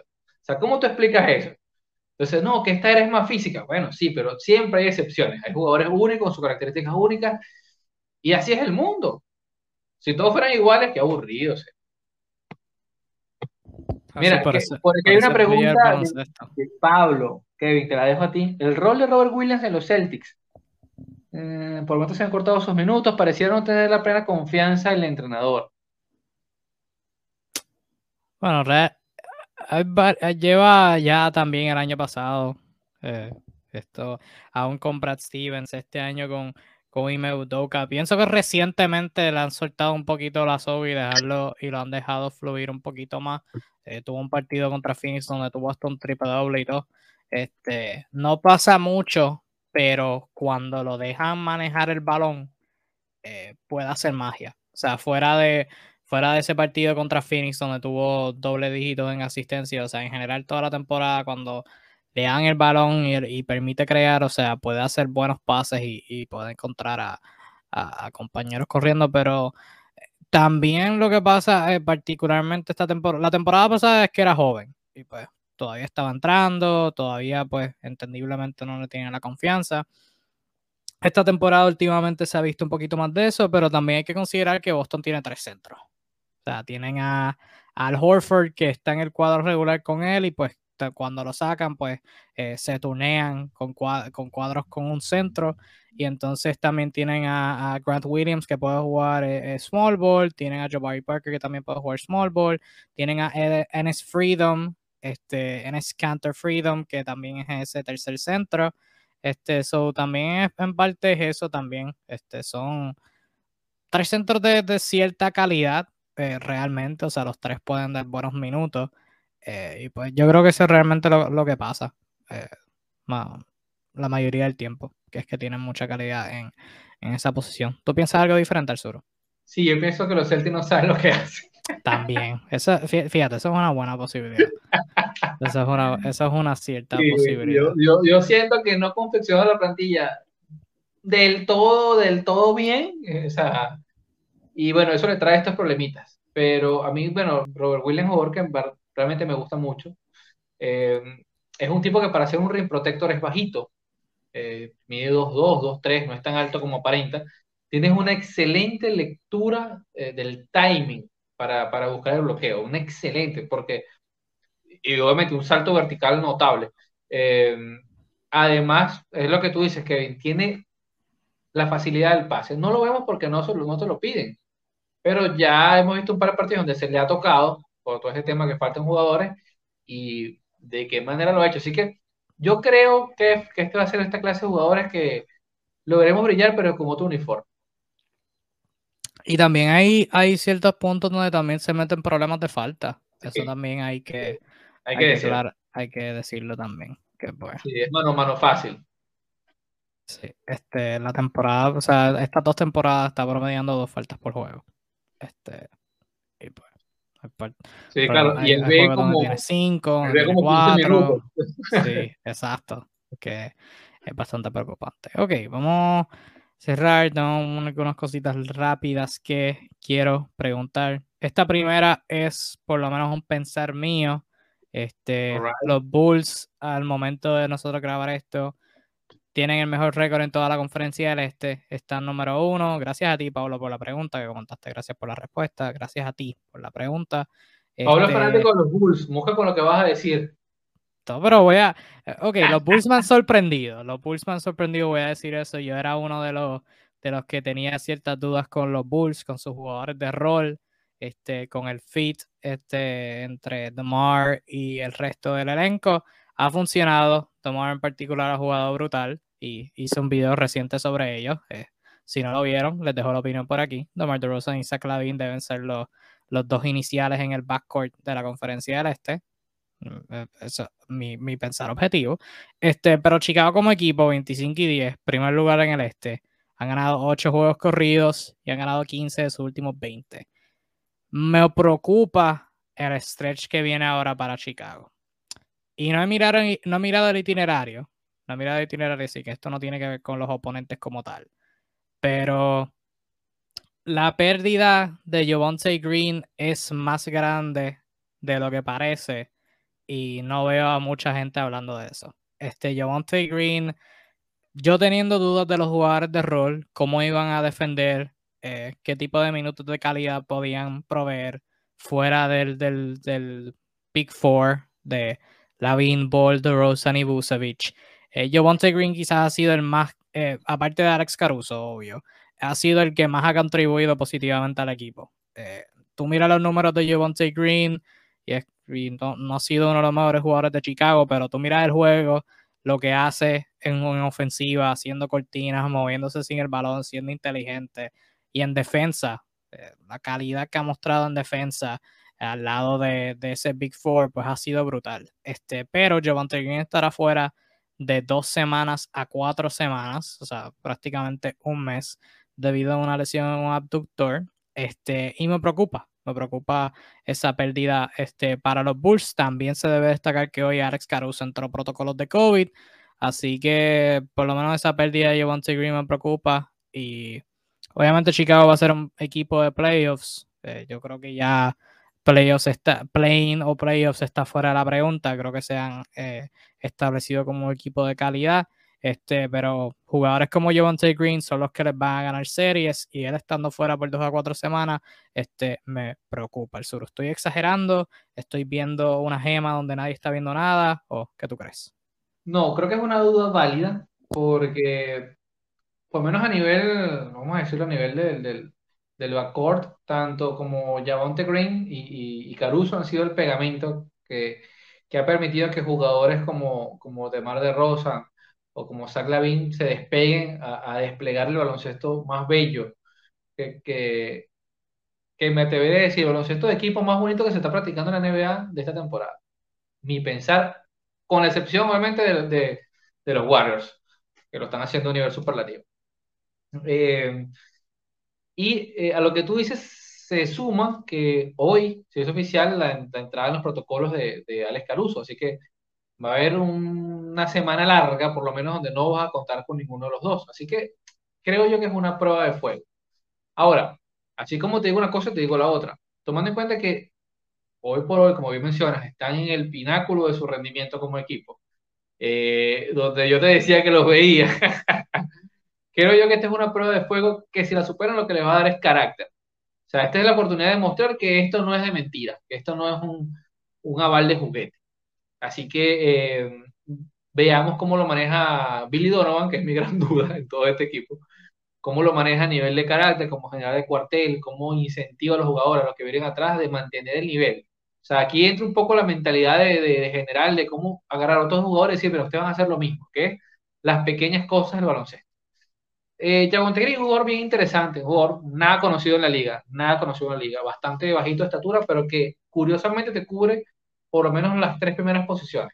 O sea, yo lo he visto defendiendo aleros que lo superan en 5, 6, 7 centímetros, unos 10 kilogramos, con bastante habilidad. O sea, eh, y es algo similar a lo que te hace Caruso, es tener dos, dos jugadores utility que, que te complementan este, y, y, en defensa son perros de presa, es una gran, una gran ayuda. No lo van a tener. Así que, básicamente, en este momento la temporada que va a ocurrir, es lo que tú mencionas, eh, va a salir a la batalla Chicago sin lo que teóricamente son los tres jugadores defensivos que tienen, que tienen, porque no hay más, que serían Javonte Green, que lo conocimos ahorita, que es, que es Alex Caruso, y Pat Williams, que está, bueno, muerto en batalla, ese, no va a aparecer, así que eh, sería eh, bien interesante ver cómo lo asimila, porque sí, a priori, aunque no son nombres grandes y la gente a veces no, no le para pelota esto, pero sí debería sentirse eh, el bajón porque lo que hacen estos jugadores no se visualiza en las estadísticas individuales. Se visualiza es al final del partido. Así que sí creo que debe, haber cosas interesantes que, que, van a ser para tomar en cuenta. ¿Es probable que pierdan la punta? Sí, es probable. Eh, ¿Cómo ven a Dosón eh, ante esas ausencias? Bueno, me disculpan si no es la pronunciación correcta del, este apellido de origen africano, nos pregunta este, Pablo. Bueno, precisamente de eso es lo que hablo, Pablo. Jugadores como Aye Dosum, si, si, mal no lo pronuncio, les tocará ver más minutos y, defender, defender mucho. Así que eh, es un jugador muy joven, creo que tiene 19 años, o sea, no va a ser fácil. Así que yo asumo que va a haber un par de derrotitas por ahí que se van a conseguir este, Chicago en medio de este stretch que, de las próximas dos, tres semanas. Dos derrotitas que, no, que a lo mejor no deberían ser derrotas. Así que yo lo planteo así, como una prueba de fuego para ver cómo está, eh, como dicen en español, cómo está la piña, cómo está el grupo. Tosumo es uno que, que, ante todos los protocolos de COVID ha, visto más minutos a través de la temporada y me han gustado esos minutos de nuevo, hablando de, de, de Green, o sea, ese tipo de jugadores que pues hacen su trabajo, hacen las cosas pequeñas, haciendo buenas cortinas, eh, siendo un floor spacer que realmente es lo que necesitas al lado de, de, de, de, Zach Lavin y de DeMar DeRozan. Así que, me, o sea, haciendo las cosas pequeñas, ha ganado los minutos y va a tener oportunidades porque tiene un jugador saliendo como Javante Green que hace esas cosas y vas a tener a otro que tener que subirse. Dosunmo es uno, Troy Brown Jr. es otro. Eh, Matt Thomas, que lo firmaron reciente, es otro que, me han gustado sus minutos. Este, ese tipo de jugadores van a tener, van a tener que alzarse. Este, uno de los partidos que viene ahora Chicago es contra Washington. Y tengo dos cositas aparte de la trivia antes para cerrar. Este, el, el live, este, fuera de cualquier pregunta que, que la persona que esté viendo quiera comentar. Este, una de ellas sobre Washington. Los Wizards Empezamos hablando sobre ellos eh, al comienzo de la temporada y pues estaban jugando bien positivo. Pablo también señalando a Derrick Jones Jr., eh, también es otro. Este, Washington empezó la temporada jugando bien brutal. Se esperaba que fueran ese equipo Dark Horse que diera problemas a, cualquier contendor. Empezaron la temporada 10 y 3 y al momento de nosotros grabar esto, eh, tienen marca de 9 y 15 desde ese comienzo de 10 y 3. Eh, para, para un total de 19 y 18. Séptimo lugar en el este. Han perdido 8 de sus últimos 11. ¿Crees que a los Wizards les queda otro avance? Porque tiene, para, mí, para mí tienen demasiado talento para no hacer otro avance y para no ser un equipo de play. ¿Qué piensas tú? Sí, sí, yo creo que tienen las, las posibilidades para, para jugar mejor, ¿no? Este, ya saben cómo hacerlo, solo tienen que recuperar esa memoria. En los últimos tres partidos, la única diferencia que he visto, bueno, es acá el Kuzma siendo muchísimo más activo en ofensiva. O sea, no lanzándose a, hacer un stretch, sino realmente eh, pidiendo el balón. Y eso ha, coincidido con un descenso notable en, la contribución de Dinwiddie, que comenzó muy bien y ha ido apagándose conforme ha avanzado la temporada. Eh, así que lo que me parece interesante es el cambio de actitud de Kuzma, sabiendo que el equipo ahorita necesita una variante, ha asumido eh, la confianza. Así que yo creo que, deberían mejorar, o sea, por lo menos igualar, ser más realista a lo que, a lo que uno aspira de Washington, que si bien no es el equipo de 10 y 3 que vimos primero, pero tampoco es el equipo de 9 y 15 que vimos después. Así que yo creo que debería estar en un punto medio donde se equilibren esas fuerzas, eh, ahora que, bueno, que lucen más completos de, cara a, a, a su front court, aunque o a partir de hoy ah, van a afrontar los siguientes partidos sin Dinwiddie y sin Holiday, que, que es su segundo base de armador. Eh, así que probablemente veremos unos cuantos partidos con, con, Raúl Neto viendo 30 minutos por partido. Vamos a ver cómo. Raúl Neto también está en protocolo. O sea, están sin point Ok. Sin Bradley Bill, desde que regresó de protocolos de COVID, ha jugado tres juegos, está promediando 11 asistencias. No, no, pero te digo, no, creo que Raúl Neto salió hoy, por eso que te lo digo. No, el último juego que jugaron estaban sin Raúl Neto también. No, no, pero que salió hoy de protocolos. Ah, ok, ok. O sea, está disponible. Sé que deberían, deberían desahogar un poco con él allí eh, eh, en la posición. Así que bueno, veamos cómo, cómo les va. Eh, pero yo creo que, que sí, tienen la posibilidad para hacer un mejor baloncesto. Sí, este, de los Wizards, hablando del canal de YouTube, subí un video hablando de Particularmente Kyle Kuzma, quien tú trae esta coalición, tuvo un partidazo contra, contra Charlotte, que metió como 36 puntos. Aclaratoria, es contra Charlotte. Tienen una de las peores defensas en toda la NBA y verlos defender es, una aventura, es un dolor de cabeza. Este, pero lo hice. También vieron un partido de Bradley Bill contra Cleveland y el partido contra Chicago, que perdieron gracias a un game winner de DeMar DeRozan, pero Bradley Bill tuvo 17 asistencias en ese juego. Así que analicé esos partidos en nuestro más reciente video de YouTube. Link eh, los va a llevar a un sitio con todos nuestros links. Si dan a lo que dice canal de YouTube o algo así, este, y ahí pueden ver ese más reciente video hablando de los Wizards, que como tú dices, necesitan retomar el control porque no es, tan, no es tema tanto ahora, porque Washington es un poquito más competitivo, pero Bradley Bill tiene una opción de jugador para esta agencia libre y es de 37.2 millones, o sea que fácilmente poder rechazarla y conseguir lo mismo en otro equipo. Este, así que necesitan, necesitan hacerlo. Ok, una preguntita más y luego vamos a, al trivia para cerrar. Arzuru, te pregunto a ti. Pregunta bastante sencilla. Hay un juego cerrado. Necesitas un canasto. ¿A quién le das el balón? ¿A Jason Tatum o a Jalen Brown? What the fuck? y hay unas estadísticas de... Creo que la, pregunta sería, ¿quién de los dos te quita el balón primero? bueno, no, Dámelo a mí, a mí, tú eres, el point guard, tú bajas el balón, tienes a Jason Tatum y un lado, a Jalen Brown y al otro. ¿A quién le das a hacer el pase? Mira, sabes que no la vas a recibir de vuelta. Un dato estadístico loquísimo y yo voy a salir con algo apreciativo que probablemente te, te he equivocado como suele pasar últimamente con tu planteamiento. Pero yo no, hay, una, no hay una contestación correcta. Hay lo que han hecho en el clutch esta temporada. Pero... Bueno, yo particularmente, yo, si soy Marcos Smart, se la doy. Bueno, si soy Marcos Smart no voy a jugar ese día. Pero este, se la daría a Jalen Brown. Sí, curiosamente yo haría eso. Pues fíjate que yo también haría eso. Porque en el clutch esta temporada Boston, para, para poner más contexto, Boston en el clutch esta temporada ha sido horrible. Eh, en partidos clutch, eh, para el que no sabe, la NBA define el clutch como partido de 5 puntos o menos, faltando 5 o menos minutos en un juego. Este, Boston en, esos partidos tiene marca de 7 y 14. han jugado la segunda mayor cantidad de juegos clutch, 21, y están bastante altos en la cantidad de derrotas. Eh, su offensive rating en el clutch es de 103.3, número 20 en toda la NBA. Su net rating en el clutch es de negativo, negativo 4.4, discúlpame, número 18. Y ahora es donde vamos al nivel individual. Por eso te hago la pregunta, porque uno pensaría, uno ve el historial y uno piensa, ah, Jason Tatum obligado. Pero en el clutch esta temporada, esta temporada, esta temporada, por si acaso, esta temporada, lo, que, lo que ha pasado en el 2021 y en el 2022, esta temporada, nada histórico, esta temporada. Jason Tatum en el clutch tiene 59 puntos, tirando de 52-18, 34.6% del campo.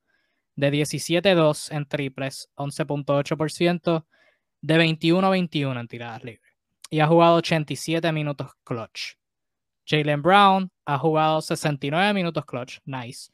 Tiene 50 puntos en el clutch, tirando de 39-19, 48.7%, de 15-6 en triples, 40%, y de 8-6 en tiradas libres. Y lo digo porque Boston tuvo un partido reciente controlando pasado fin de semana, eh, perdiendo un montón, perdiendo por doble dígitos entrando al cuarto parcial. Jalen Brown metió como 21 puntos en el cuarto parcial y Boston remontó y ganaron. O sea que este, Boston no ha tenido la mejor temporada en el clutch, como dije con las estadísticas, y Jason Tatum el tipo de jugador que lo hemos hablado ya por años, ya, que o ha mejorado en, llegar al canasto y ha mejorado en recibir faltas, pero pues como que es jumpa o bust. O sea, va a ser un tiro de afuera defendido y no va a poder conseguir una mejor oportunidad que esa. Jalen Brown, por la otra parte, puede tener esa tendencia de, de, ponerse cómodo con el tiro de afuera, pero también tiene la habilidad de llegar al canasto y también es muchísimo más fuerte y puede llegar al canasto, absorber contacto y terminar la pintura. Este, so, por eso quería traer la pregunta, porque realmente es un, es un dilema interesante que los Celtics tienen y ha sido un problema que, no han podido resolver, aunque como eh, pudimos eh, llegar a la conclusión eh, unánimamente, parece que la contestación es bastante simple, realmente. Sí, sí te puedo decir que a nivel psicológico, ¿no? Lo que uno puede apreciar desde, desde una pantalla.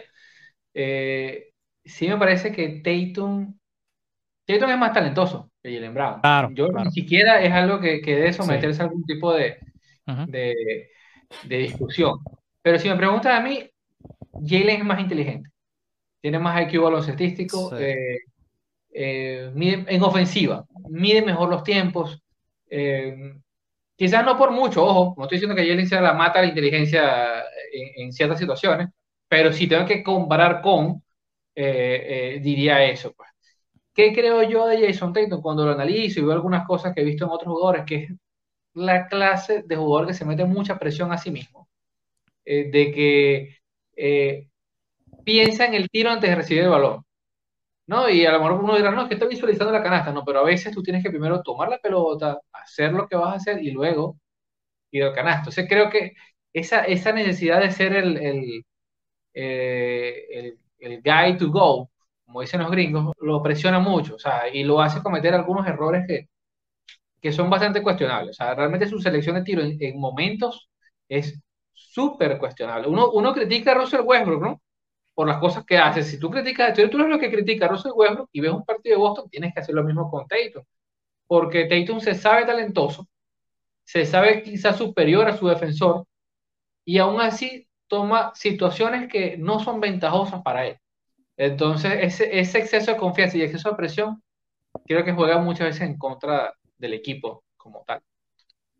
Sí, es uno, eh, como, o sea, cuando no es, está, es joven y está jugando baloncesto y no se, se visualiza con el balón driviando y cuenta en su cabeza 3, 2, 1 y va a tomar un tiro de afuera fade away así para ganar un juego, pues ese es el tipo de jugador que yo creo que es Jason Tatum, que, que va a ser como esa jugada de héroe. En cambio, Jalen Brown, como tú lo mencionaste, más inteligente y, y te va a conseguir el mejor, el mejor tiro. Este, notablemente, otro juego que me vino a la cabeza, el, día de Navidad contra Milwaukee. Tuvieron una ventaja grande en la segunda mitad y la votaron y gran parte de eso fue la ofensiva no pudiendo conseguir buenos tiros en el canasto y gran parte de eso, aquí recordándome, o sea, de, ese partido fue con Jason Tatum con el balón en sus manos.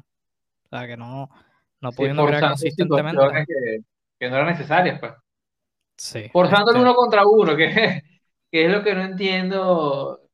Eh, eh, eh, la gente mucho avala, ¿no? La, la, toda la relación con Kobe, pero creo que a veces copian lo que no deberían de copiar. Entonces ahí es donde yo digo, bueno, sí, es bueno que te parezca bien, pero copia lo bueno, no copia lo malo. Mira, por cierto, que por aquí Daniel nos va a preguntar, vamos a ayudarlo a completar su parlay. Minnesota volverán con todo el equipo hoy, incluyendo el, dominicano estadounidense. Supongo que te refieres a, a, a Carl Anthony Towns. Mira, sí, oficialmente eh, salieron de los protocolos tanto de Angelo Russell como eh, Towns. Eh, lo más probable es que jueguen hoy. Lo que ha hecho Minnesota en los últimos casos de COVID es eh, trabajar en lo que llaman ellos conditioning o el acondicionamiento físico, es decir, probablemente jueguen unos 25 a 30 minutos hoy y puede que uno de los dos, el siguiente partido, no lo juegue. Es lo que han hecho, que me ha parecido interesante eh, Minnesota con todos los que vuelven del COVID, que los meten a jugar el primer partido y el segundo partido le dan descanso. así que bueno, espero que sea útil esa información. Ahí tenemos tu dudita de parle. A mí no confío mucho porque yo soy el tipo de que mira como que un no, yo tampoco particular. Eso, Tampoco eso. Yo miro como que la temporada completa. Eso, es lo mío. Este, o sea, en los playoffs yo puedo, yo puedo decirte quién va a ganar una serie, no te puedo decir quién va a ganar un juego. O sea, yo pienso, ah, está el equipo en cinco, pero no sé si van a ganar tres, pierden uno y después ganan otro. No, no, no puedo hacer eso. Sí, sí. sí. Anyway, ok, ya para finalizar, tenemos la trivia estadística para, para el sur. No tengo un nombre, pero vamos a, vamos a decirle así. La trivia estadística para José el Sur, las últimas, dos de las últimas tres semanas, porque la semana pasada el Sur no pudo estar. Eh, le he hecho una trivia al Sur, le he preguntado una estadística de los líderes de esta temporada para que él me dé top 5, top 10. Este, el Sur tiene marca de 0 y 2. La primera fue top 5 y peores 5 net rating esta temporada. Eh, la de la semana antipasada fue el de los top 10 jugadores eh, en porcentajes de tiros catch and shoot, con un mínimo de 100 intentos. Esta temporada, esta temporada, este año, este año, Jesus Christ, no puedo hablar. Este, este miércoles, esta semana, esta edición, ahora sí. Creo que te tengo una bastante fácil. Y digo creo porque yo tengo las contestaciones en mi cara. Sea que para mí es fácil. Preparado para la humillación. Esto. Pero no, esta debe ser, debe ser fácil, Arturo. Vamos, Arturo, ah, Tú, ven a mí, ven a mí. Eddie, tengo, tengo unas bastante complicadas que ni yo las sacaría, pero te tengo una fácil para que te apuntes en el marcador de, de victorias. Tu categoría esta semana es top 10 de eficiencia de jugadores en tiros a media distancia, con un mínimo de 60 intentos esta temporada. De Mar Eficiencia. Y te digo eficiencia porque DeMar DeRozan no está en el top 10 de eficiencia. Ah, claro, lo que está sumando es el, el, el, el, sí, el. Ok. La eficiencia, porque con un mínimo de 60 intentos. DeMar DeRozan es el que más tiene intentos y un poquito de spoiler para una categoría de otra semana, está número uno en tiros anotados, pero con lo tanto, que, tira, con lo tanto que tira, sí, está número 18 con 47.2% de eficiencia. En tiros de media distancia. Ahora ya va, estás tomando todos los tiros, mosca, que a veces se confunden. A veces la estadística me saca solo los tiros que se consideran media distancia o todos los tiros de dos, básicamente. Solo los tiros que se consideran a media distancia. Ah, ok. Sí. Por si acaso tienes tres vidas, ya perdiste una. Ah, ok, genial. Eh, Devin Booker. Devin Booker está. Está empate por 25. Está 45.3% de eficiencia. Te queda una vida sur. ¿Sabes qué? Te voy a dar cinco vidas. Te quedan está de 25, está de 25 en el. en el sí, empate, empate para 25 con con Anthony Simons, no, no, no importa, nunca ibas a decir Anthony Simons. Anthony Simons y Devin Booker ambos tiran 45.3% Chris Paul. en tiros a media distancia. Chris Paul, excelente. Número 8 en eficiencia, 52.9%. Es uno. Te quedan tres vidas. Lonzo Ball. Lonzo Ball no está por ninguno de estos espacios de mi top 25. Omar Suru, pi- piensa, piensa. Te quedan dos vidas. Te vayas a lo loco. Hay, hay contestaciones obvias al Suru. Hay contestaciones obvias. Ok, Yo aquí me, me tranco, chamo. Yo aquí me, me, me olvida de que, que yo veo todos los partidos. Mira, tú- este. tú piensa, tiros a media distancia. ¿Quién no falla de dos? ¿Quién la, no, voy a, no voy a considerar este eh, opinión. Bueno, ¿quién comentó por aquí? Pablo Mayer, ¿quién comentó? Eh, Joel Embiid, no, Joel Embiid no está. Tampoco te la iba a contar no anyway, pero. Joel Embiid no está. No estar. En el top 10. Este, pero, what the fuck. Este, odio, odio esta sección. No, no, no Odio. fa- esta gente no falla, el sur, no fallan a media distancia, no fallan. La gente no falla en media distancia, entonces, wow. No fallan. Estamos hablando del equipo de una horita y todo. Ok, hablamos de ocho equipos hoy, genial. Ah, Pues de, tre- de 30 equipos te la bajé a 8. Por lo menos para uno. Bueno, para dos. Mira, este, what, what, what, what, tiros en media distancia. Estoy bloqueado, chamo, estoy bloqueado. Andrew Wiggins. Andrew Wiggins no está en el top 10. No lo tengo ni en el top 25. Te queda una vida el sur. Me queda una vida, qué asco. Sí. Otra sección que voy a perder, espero que no se burlen de mí. Mira, te están ayudando en los comentarios. Sí, o sea, ya sé, Kevin Durant está, ya. Kevin Durant está número 4 en eficiencia. Ay, toda bestia. 54, 54.7%. No voy a considerar los como- comentarios, como 12 pero tiros a- tomar como 12 tiros a- por partido. algo así. Eh, ok, está Kevin Durant. Está Kevin Durant. Tienes a. Kevin Durant y a Chris Paul. Te faltan 1 al 3, 5 al 7, 9 y 10. De eficiencia. ¿Quién no falla? ¿Quién no falla? Eh, Donovan Mitchell. Donovan Mitchell está número 6 con 53.5% de eficiencia. 4 tienes 6, tienes 8. Ya me dijiste que DeMar DeRozan no está, que está, pero ¿en qué puesto está? Está En- 18. Nada mal, para la cantidad de tiros que lanza. Sí, sí. Tira como dos, ha tirado como 200 y pico esta temporada. Lidera la liga. Bueno, ya igual perdí. Me, va- me va a tirar, me va a tirar una Nos Una moneda. nos perdía. Está bien, como tú perdí. quieras. De Jonte Morrell. Deontay Murray está. No está por todo esto. Su compañero Lonnie Walker está número 19. Interesante. Johnny Walker. Sí. Pero, Ha lanzado 60 tiros este año, en serio. pero, bueno, Eh, ya se me acabaron ya. sí, se te acabaron las vidas. Lamentable el Zoro. Otro, otra derrota, te voy a decir quiénes estaban en la categoría. So adivinaste. Número 4, Kevin Durant. Número 6, Donovan Mitchell. Número 8, Chris Paul. Número 10, Norman Powell, con 50.8%. Número Ok. 9, Darius Garland, con 51.2%. Lo pensé. Número 8 dijiste Chris Paul. Número 7, Drew Holiday de los Bucks con 53.3%. Podría ser. Ujú. Número 6 dijiste Donovan Mitchell. Número 5, Trey Young, 54.3%. No lo hubiese pensado. Número 4 dijiste Kevin Durant. Número 3, Fred Van Vliet, 55.4%. Número 2, el hombre no falla. La Marcus Aldrich, 56.3%. Sí, es la de él Y- también. Número 1, Seth Curry, 58.8% a media Curry. distancia. Seth, Seth. No falla.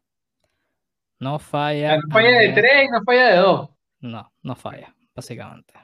Básicamente no falla. O sea, Sí, exacto. mete la mitad No. de sus tiros. Sí, no falla. Bueno, bueno, el sur está 0 y 3 en, esta, en estas trivias. Qué horrible.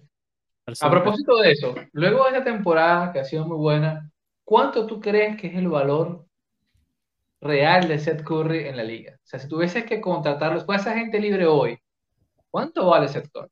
Bueno, déjame ver cuánto se, cuánto se está ganando y le sumo como 10 millones a eso. Esta temporada se está ganando 8 millones nada más. Eh, wow, yo creo que yo creo que vale como 15, 17, 18 millones. Fácil. Fácil. Es súper valioso. O sea, fuera del balón se sabía que era un buen tirador, pero esta temporada sin Ben Simmons, teniendo que manejar el balón más, y la mayoría de esos tiros a media distancia son recibiendo cortina Joel Embiid, triviando, llega a su spot, tiro a media distancia, no está fallando esos tiros. O sea que puede crear con el balón, puede crear sin el balón. La temporada pasada fue súper valioso ese equipo de Filadelfia, este, que se eliminaron en la semifinal y esta temporada aún más valioso. Bueno, te lo voy a decir, de los 10 que mencionaste, eh, el único que me sorprende verlo allí, que me sorprende realmente, eh, es, eh, es Powell. Norman Powell. Sí, es el que me sorprende porque usualmente lo veo más lanzando el triple, más, más tirado a la, afuera. no, no lo vi venir. Pero había muchas, había güeritas ahí al sur. Te estamos exponiendo. Sí, sí. Te estamos exponiendo al sur. No te dejes. No te dejes al sur. Tenías a, tenías a Pablo que te dio a Durant y Mitchell. Busevich no, estaba en la lista. Pero, pero con, con eso finalizamos esta edición de tu dosis de NBA. Gracias a todos por su sintonía. Gracias a Pablo que estuvo bien activo en los comentarios. Este Picorelli, Luis Picorelli continúa su racha de, de lives consecutivos. Este, gracias a Daniel por, por los comentarios para la ayuda en, en su parlay. Él dice que no, pero yo no le Gracias a, Douglas que preguntó sobre los cuadros de Golden State. Excelente pregunta, Douglas. Y sí, este, nuevamente abrimos un canal de YouTube. Este, el Suru, te, vas a tener, te vamos a tener que poner a subir videitos de YouTube para subir esos, esos rants para que te los saques del pecho inmediato. Ponerlos claro, claro. Y, compartan, ayúdenos a difundir este material. Este, miren que si no, nos vamos a tener que ver obligados a abrir un OnlyFans. para evitar que el mundo conozca semejantes miserias, ayúdanos a, a publicitar la página por las vías legales. Sí, sí, sí, no, porque yo, o sea, el video, el canal para YouTube es para subir análisis de como que yo poner lo que pasa en los juegos como tal y pues analizarlo así. Traté de subir uno en Facebook, subí uno eh, de Westbrook que lo terminé subiendo en YouTube. Este, lo subí, se vio de lo más bien y luego Facebook lo bloqueó, o sea, porque Facebook con el copyright es como que mm. súper extremista y pues lo subí a YouTube y no, no, no tenemos problemas en YouTube subiendo ese tipo de videos, así que vayan al link en que está en el comentario y se lo llevará a un, a un website con todas nuestras, eh, con todos nuestros links, nuestro podcast, eh, nuestro Facebook y nuestro YouTube. Y pueden entrar a esto YouTube hasta ahora. Eh, subimos el video de Westbrook que tiene 51 views, eso fue hace una semana. uno sobre The Rose y Zach Lavin, uno sobre Ricky Rubio y los dos más recientes, uno sobre Jamo Rant, eh, su partido que tuvo contra los Lakers, y el que subí hoy con, de los Wizards, analizando tres partidos diferentes. Y mañana viene uno de Josh Giddy y el triple doble que tuvo contra los Dallas Mavericks, convirtiéndose en jugador más joven en toda la historia en hacer un triple doble. Así que pendientes a, eso y a nuestras live tu dosis de NBA todos los miércoles a las 7 pm. Recientemente hemos tenido excelentes views, los mejores views que hemos tenido en tu dosis de NBA, así que te agradecemos a ti por tu constante apoyo. Todos los miércoles a las 7 pm por aquí, por Facebook Live. Y el 2022 no lo vamos a bajar. Apenas comenzamos el primer live del 2022. Comenzamos duro, nos pondremos más duros mientras el año progresa. Así que gracias a ti por tu sintonía. Disfruta los juegos de NBA Cuídate mucho que los tiempos no están muy buenos allá afuera. Haz sur. Rapidito, eh, quienes puedan ver el partido de Dallas hoy, si mal no recuerdo, hoy van a retirar el uniforme de Dirk así que es un momento bonito para todo fanático de la NBA. Visualizar eh, eh, ese, ese momento histórico tan bello de, de ver al mejor hombre grande tirador de todos los tiempos retirar para siempre la camiseta 41 de los Dallas Mavericks. Es un partido bueno contra Golden State, uno, y dos, también quédense para, para el halftime para ver esa celebración de la carrera de, de Dirk Nowitzki. Así que con todo eso dicho, muchas gracias mi gente por su apoyo. Disfruten el baloncesto, cuídense mucho y nos veremos el próximo miércoles. Chao. Bye bye.